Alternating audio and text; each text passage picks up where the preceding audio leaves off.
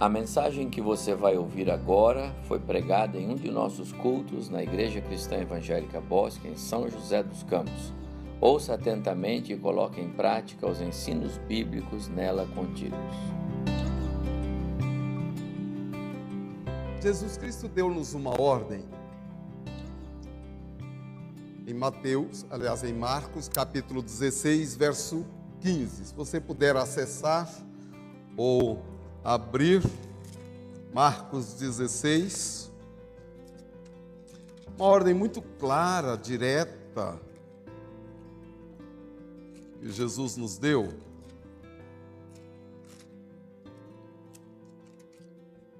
E a música que acabamos de ouvir diz que nós somos de Jesus para caminhar com Ele e para falar dele. Uma das frases da última música que acabamos de ouvir. Marcos 16, 15, ele diz: Ide por todo o mundo e pregai o evangelho a toda criatura. Quem crer e for batizado será salvo. Quem não crer será condenado. Por que Jesus deu essa ordem? Ide por todo o mundo e pregai o evangelho a toda criatura.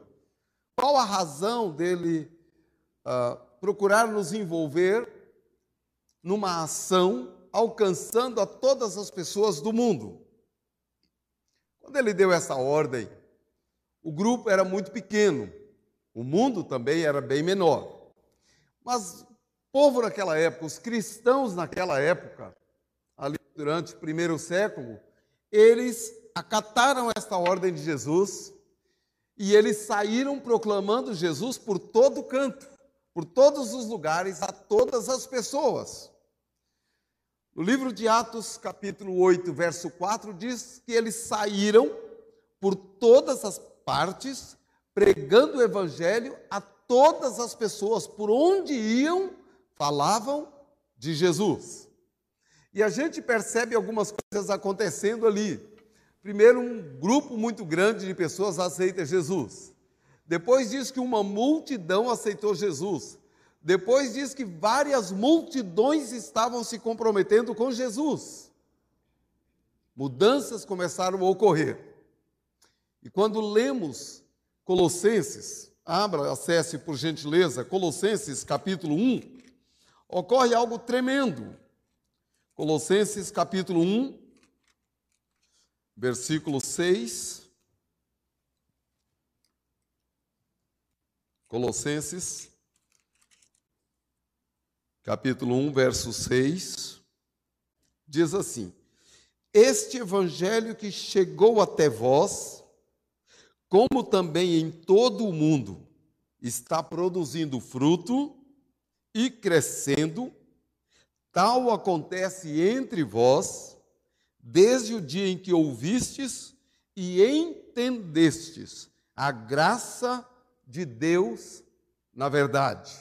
Então, verso 6 está dizendo que esse evangelho que Jesus mandou pregar a todo mundo estava chegando em todos os lugares. Verso 23, por favor, ainda nesse mesmo capítulo 6 de Colossenses.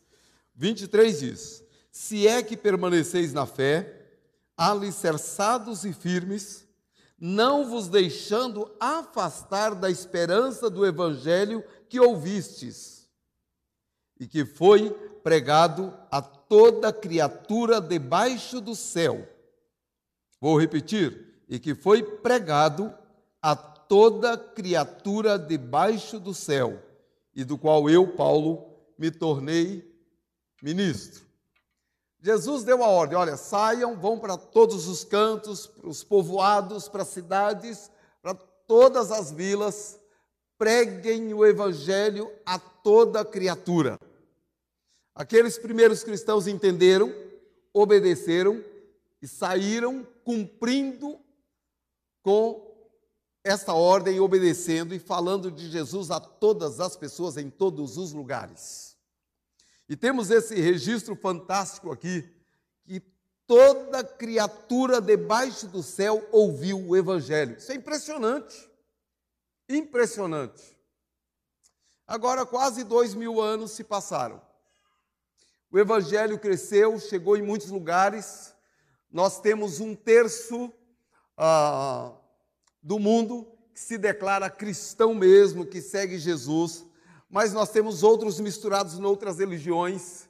Mas ainda temos pelo menos um terço que não sabe nada de Jesus, que não conhece nada de Jesus. E quando reduzimos o, o espaço geográfico e ficamos aqui no Brasil, nós acabamos descobrindo que tem muita gente que não sabe absolutamente nada sobre Jesus. Mas a ordem continua ecoando: ide por todo mundo, pregai o evangelho a toda criatura. Isso impactou nossas vidas, Beth e eu. Quando fomos morar em Juazeiro do Norte, alguns anos atrás, e pastorear uma igreja ali, e o desafio era que plantássemos algumas igrejas na região, abrimos em cinco anos dez igrejas ali, em algumas cidades, uma delas numa zona rural.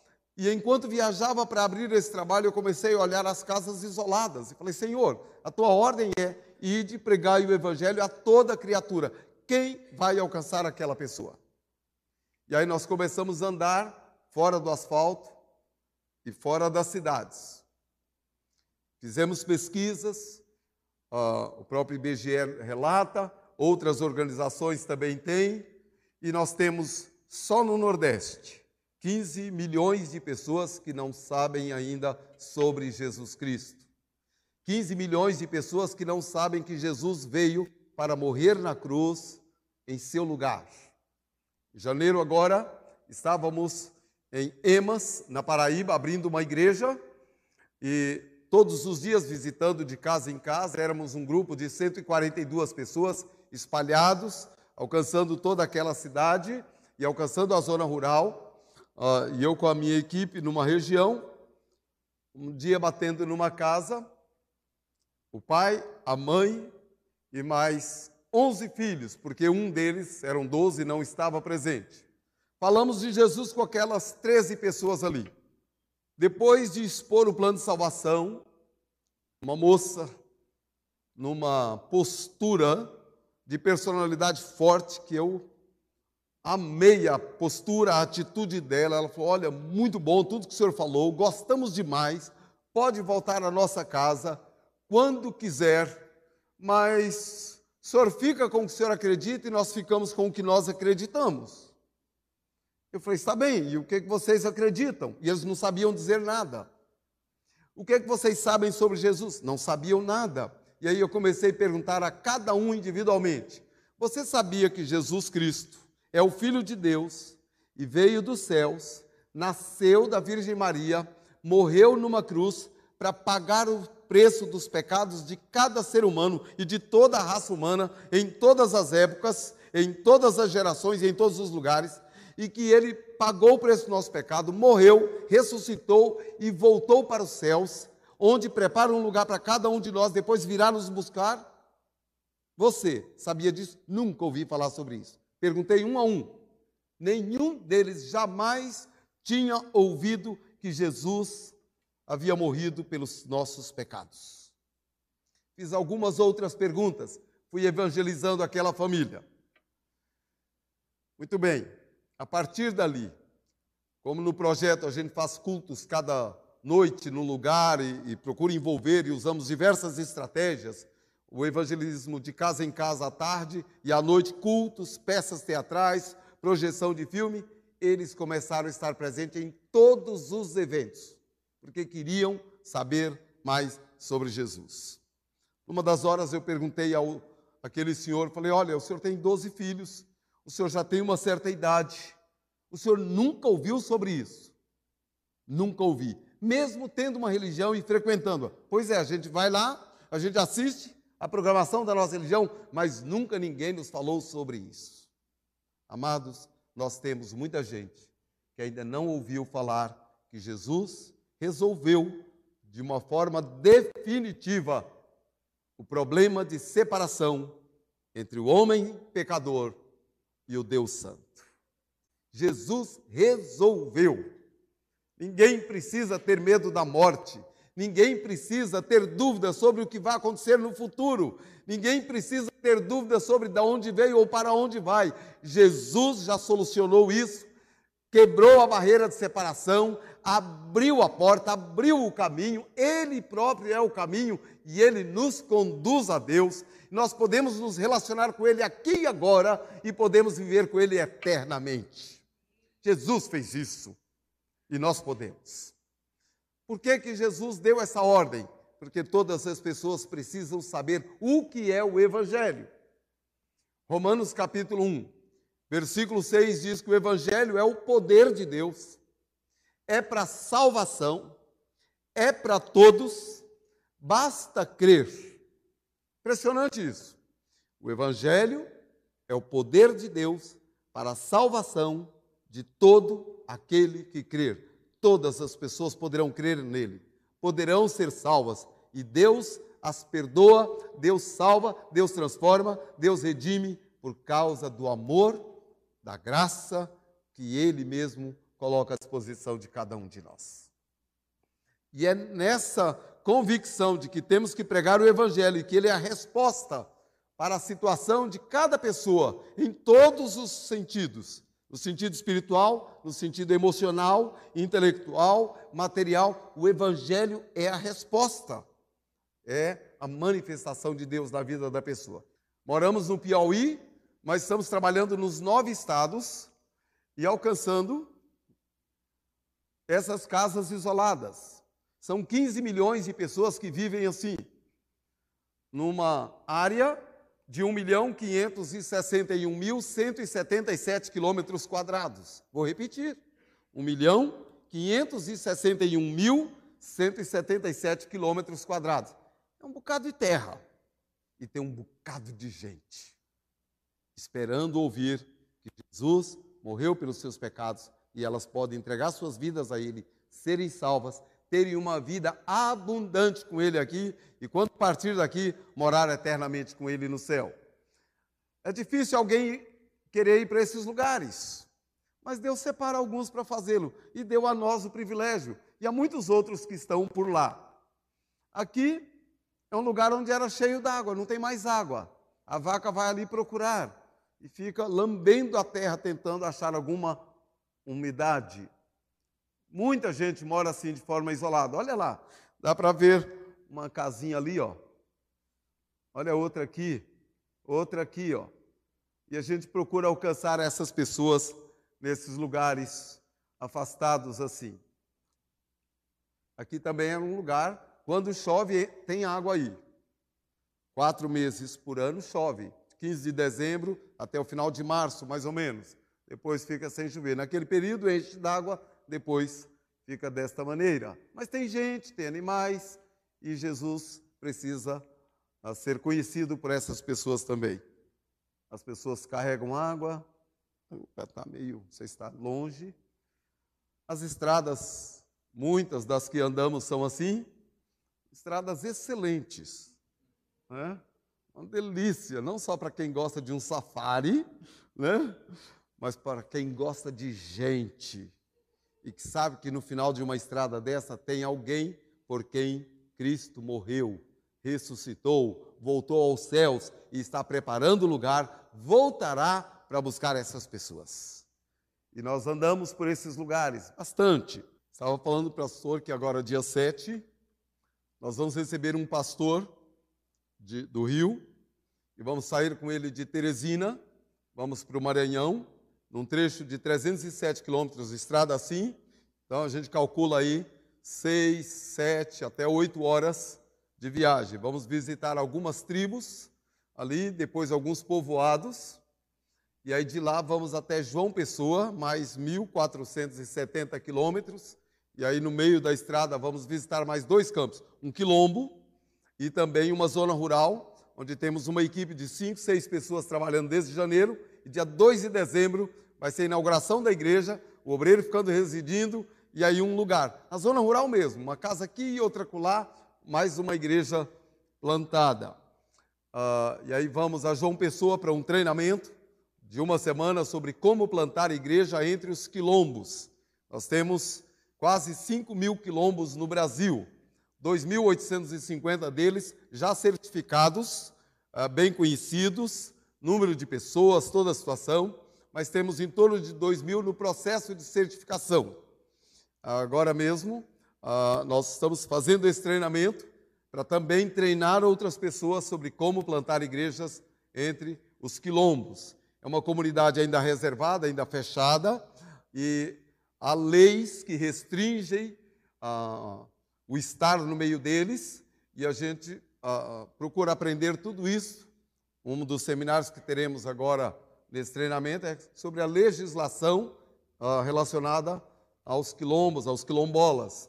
E vamos trabalhar com isso e treinar pessoas para ah, plantar igrejas nesses lugares. Já plantamos duas igrejas em dois quilombos, plantamos uma igreja também na maior comunidade cigana que temos, na cidade de Souza, na Paraíba, e aí a gente vai trabalhando dessa maneira. Agora, por que vamos levar esse pastor?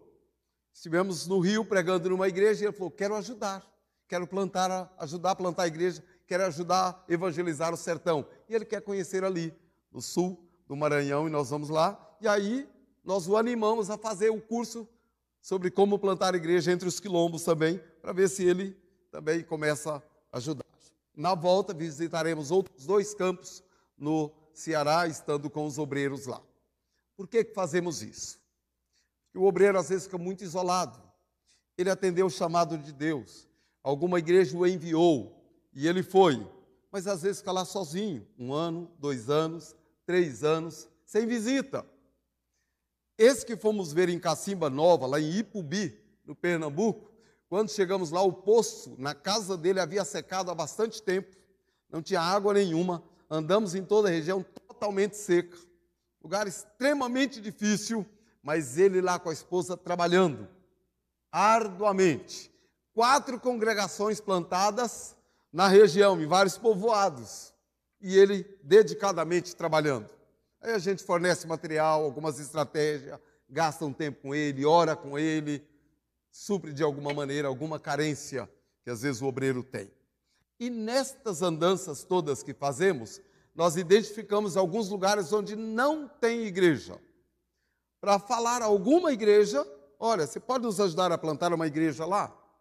E a igreja diz: investe, ajuda a sustentar um obreiro, manda alguém, pastor, pode ser que tenha alguém aqui que queira dedicar seis meses da sua vida em algum lugar do Nordeste ajudando a plantar uma igreja. Um ano, quem sabe. Essa equipe, que agora, dia 2 de dezembro, vai entregar o trabalho pronto, é uma equipe que dedicou, são voluntários todos, um ano e meio. Eles ficaram seis meses em treinamento, de agosto a dezembro do ano passado, em treinamento, e de janeiro a dezembro agora deste, numa zona rural trabalhando. Seis pessoas, na verdade. Uma delas uma irmã nossa, 66 anos, morando na zona rural, junto com os demais parceiros e plantando uma igreja, todos os dias, andando, muito tempo, um quilômetro, dois quilômetros, que é a distância entre uma casa e outra, ou 300 metros, mas alcançando cada pessoa por quem Jesus morreu, ressuscitou, subiu aos céus, está preparando o lugar e voltará para nos buscar. Amados, o Evangelho restaura as pessoas. E não há ninguém no mundo que possa uh, ser esquecido por nós. Não há ninguém que não mereça ouvir uma clara exposição do Evangelho. Não há ninguém a quem Deus não ame. Não há ninguém por quem o Espírito Santo geme para que essa pessoa compreenda o Evangelho e entregue sua vida a Jesus. Não há ninguém sobre quem nós possamos falar, não, esse daí já deve ter ouvido, eu não vou lá falar. Nós precisamos alcançar todas as pessoas, em todos os lugares. Temos centenas de ministérios diferentes pelo mundo. Mas Beth e eu, Deus nos separou para ajudar a mobilizar as igrejas no Brasil para evangelizarmos o sertão nordestino. e nós estamos trabalhando. E a missão Pró Sertão é uma missão que está há 53 anos no Brasil. Ela veio porque um grupo de suíços, preocupado com a idolatria e com a pobreza, a miséria no sertão, eles vieram para cá há 53 anos e começaram a trabalhar, plantando igrejas, evangelizando o sertão. A missão foi fundada. Em maio, agora, eu assumi como diretor executivo dela, por uma decisão deles. Eles querem nacionalizar, estão passando tudo para as mãos de brasileiros, inclusive a responsabilidade da manutenção financeira. E nós estamos entrando e entramos já, e estamos trabalhando, já os conhecemos há alguns anos. E a Pró Sertão tem alguns focos muito claros. Nós vamos ver um vídeo agora, o institucional, que mostra como ela surgiu. Eu vou cortar o vídeo antes do final, uh, mas a primeira parte, quatro minutos, vai nos dar uma boa noção do o que é a missão Pro Sertão. Nesta última parte, nós temos um pastor, um suíço, ele é engenheiro agrônomo, e ele ensina o sertanejo a ficar na terra e trabalhar sem fazer queimadas, sem usar os agrotóxicos e uh, produzir para a sua manutenção e ainda para vender e para gerar mais renda. Dessa maneira, a gente incentiva ele a continuar na terra e levamos o evangelho e plantamos igrejas lá no sertão. Vamos para o último slide, que é eu vou apresentar e com ele vamos caminhar para o final, chegando uh, no último texto que queremos repartir em 1 Tessalonicenses 1, 9.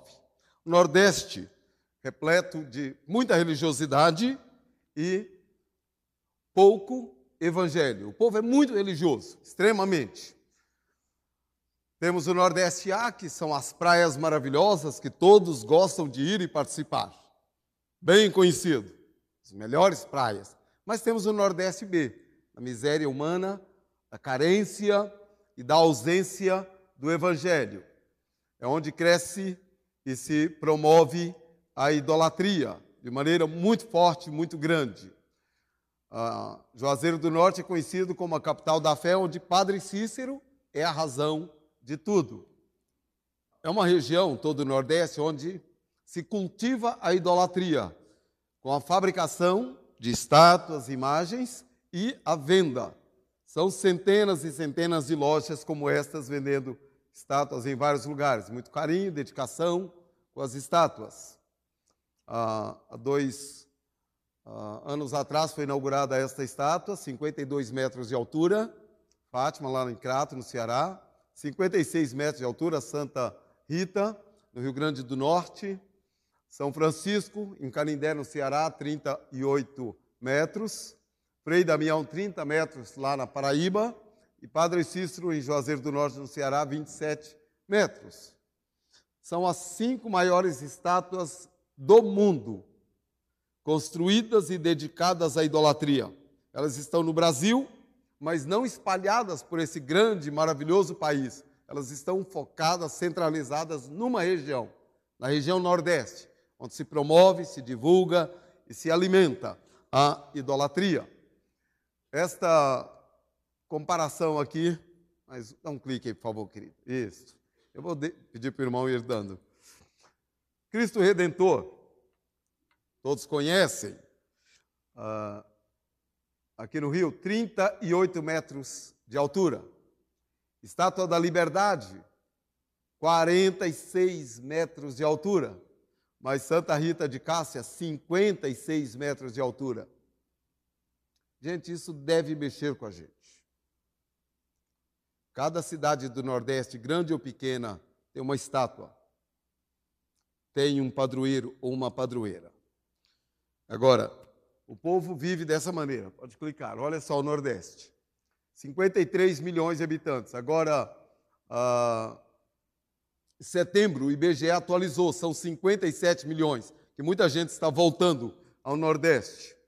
E aí nós temos entre esses 15 milhões, então, sertanejos que vivem isolados, em casas isoladas. Pode clicar, por favor? Pode ir clicando, que são várias fotos feitas por nós mesmos em nossas andanças, encontrando o povo, convivendo com eles, conversando, evangelizando e depois mobilizando outras igrejas para ir para esses lugares. Mas você pode ajudar a mudar o destino de Vidas no Sertão. O último, isso, paramos nesse aí. Venha e evangelize conosco o homem e a mulher do nosso sertão. O que, é que falamos aqui até agora? Vamos deixar nesta imagem. Se vocês olharem ao fundo, a parede está repleta de vultos, de santos, de imagens. É assim a vida do sertanejo. Dê uma olhada na Bíblia. 1 Tessalonicenses 1,9. Nós queremos terminar com esta palavra. Enquanto os irmãos estão abrindo, as irmãs e acessando, nós falamos que Jesus deu uma ordem para ir por todo mundo pregar o evangelho a toda criatura. E que, no primeiro momento, os discípulos cumpriram essa ordem e o evangelho chegou em todos os lugares. O mundo cresceu muito. O evangelho está em muitos lugares, mas ainda não chegou a milhões e milhões de pessoas. Por que, que o evangelho precisa ser levado a cada pessoa? porque o Evangelho é o poder de Deus para a salvação de todas as pessoas que crerem em Jesus. E se a pessoa tão somente colocar sua vida nas mãos de Jesus, ele perdoa seus pecados, salva a sua vida, dá-lhe uma nova vida aqui, dá-lhe uma percepção correta do mundo, de si própria, de Deus, do céu, do inferno, Deus abre o entendimento da pessoa, muda seus valores de vida, dá sentido à sua existência. Isso é o Evangelho quem faz. Não são as faculdades, não são os recursos, não é morar numa bela cidade como São José dos Campos. Quem muda a vida das pessoas é Jesus Cristo, que por cada pessoa morreu e ressuscitou. Quando as pessoas não sabem disto, elas vivem suas vidas fora de Jesus e por não o conhecerem, elas, carentes de um Deus, carentes de um ser superior, elas criam, elas adotam deuses, ídolos. Mas quando o evangelho chega para as pessoas, o entendimento delas é alargado, ampliado, Jesus dá a elas a compreensão que cada pessoa precisa ter. E aí acontece com elas, 1 Tessalonicenses 1,9. Paulo chega na região, uma região muito idólatra, muitos ídolos, prega o evangelho, a equipe sai pregando o evangelho, e o que que o povo dali fala depois? Olha só, verso 9 de 1 Tessalonicenses. Diz: Eles mesmos, no tocante a nós, proclamam que repercussão teve o nosso ingresso no vosso meio, e como deixando os ídolos, vos convertestes a Deus, para servirdes o Deus vivo e verdadeiro. Meus irmãos, minhas irmãs, o lugar onde se produz, se incentiva, se alimenta a idolatria, Jesus Cristo precisa ser proclamado de todas as formas, em todos os lugares, a despeito de dificuldades, de luta, de distâncias, nós precisamos chegar até a última casa do sertão nordestino. Nós precisamos alcançar cada sertanejo, alcançar cada cigano, alcançar cada índio e cada quilombola que está no Nordeste, nos nove estados. Precisamos nos mobilizar para isso. Alcançando este povo, nós sacudiremos o Brasil. Por quê? Porque quando sai alguém do Nordeste para vir para os grandes centros trabalhar, a mãe normalmente fala: filho, faz um juramento aqui para a mãe. Você sabe que nós temos a nossa religião. Então jura aqui para sua mãe que você nunca vai largar a nossa religião, que você nunca vai se tornar evangélico. E ele jura para a mãe, e juramento para a mãe tem que ser cumprido, porque a referência do nordestino é a mãe, não é o pai. O pai saiu de casa para trabalhar e manda o dinheiro para casa. A, a, família é constituída em torno da mãe. Então o filho cresce endeusando a sua mãe. Ele ama a mãe, ele não falha com a sua mãe. Então essa promessa ele não quebra. E é por isso que o nordestino tem problema para crer em Deus e em Jesus, que a referência dele é mãe, logo é Maria. Por isso ele crê e ele é devoto de Maria. Então ele precisa aceitar Jesus como seu Salvador e entender que Maria tem seu lugar na história tem seu lugar no que Deus a escolheu, seu lugar naquilo que Deus fez com a raça humana através dela, trazendo o nosso Salvador, mas nosso Salvador é Jesus Cristo, crucificado, sepultado, mas ressuscitado e vivo eternamente. Ele é o nosso Salvador. Eles precisam saber disso. E quando eles souberem disso, quando eles entenderem o Evangelho, e nós temos visto nos últimos 11 anos, trabalhando ali no sertão, nós temos visto centenas e centenas de pessoas entregando suas vidas a Jesus. E aí elas fazem o que está aqui em 1 Tessalonicenses 1,9: abandonam os ídolos, convertem-se a Deus e passam a servir o Deus vivo e verdadeiro. Irmãos, vai mudar a história. E aí essas mães, lá no sertão, quando entenderem isso, elas vão pegar o telefone, que já tem, e vão falar: Filho, sabe aquele juramento que eu pedi para você fazer? Agora eu entendi o Evangelho, filho. Eu estava enganada. Entregue a sua vida para Jesus, meu filho. Por, procure alguém aí, procure uma igreja, porque todas as pessoas precisam aceitar Jesus como Salvador. E o sertanejo, mesmo à distância, vai evangelizar o Brasil porque nós temos sertanejos no Brasil inteiro. Todo lugar desse país está repleto de filhos nordestinos. E nós podemos sacudir o Brasil evangelizando o sertão. Creio nisso. Beth e eu estamos dedicando a nossa vida totalmente para ajudar a mobilizar o Brasil inteiro para evangelizar o sertão nordestino. Não esqueço da Amazônia, onde já servimos há alguns anos, Trabalhamos lá. Não esqueça o sul do país, onde trabalhamos sete anos plantando igrejas ali e mobilizando igrejas do sul para evangelizar o sul, que é outro contexto histórico. Trabalhamos muito em São Paulo, plantando várias igrejas e ajudando, mas hoje Deus nos levou para trabalhar no sertão. E eu peço a Ele que me dê pelo menos 30 anos, com saúde, para que eu chegue aos 92, como meu pai tem hoje. Eu tenho 62 hoje que meu pai, com saúde, hoje ele estava comigo aqui em São José, mas já voltou para casa. Dirige o próprio carro, é professor de EBD na igreja, é um evangelista tremendo, e eu fico olhando e meu pai sai e anda, não parece que tem a idade que tem. Eu falo, Senhor Deus, repete a dose, porque eu quero chegar a 92, andando sem ajuda de ninguém, pregando Jesus Cristo, que me salvou, me redimiu e quer salvar a cada pessoa em cada lugar do mundo, em cada país, em cada grande cidade, em cada arranha-céu, em cada mansão espetacular, mas quer salvar aquele que mora na casinha de taipa, no sertão nordestino. Ele quer salvar o ribeirinho no Amazonas ou na Amazônia, como ele quer salvar o índio que está no Paraná ou qualquer pessoa que está aqui no Mato Grosso, Mato Grosso do Sul, no Tocantins, em Brasília, Ele quer salvar a todos. Jesus morreu para nos salvar. Ele é o caminho, Ele é a verdade, Ele é a vida para cada pessoa. E a isso dedicamos a nossa vida. E quero, terminando, animar você a pregar o Evangelho na família, na escola, no trabalho, por onde você andar. Porque Jesus quer salvar as pessoas que vivem ao teu lado.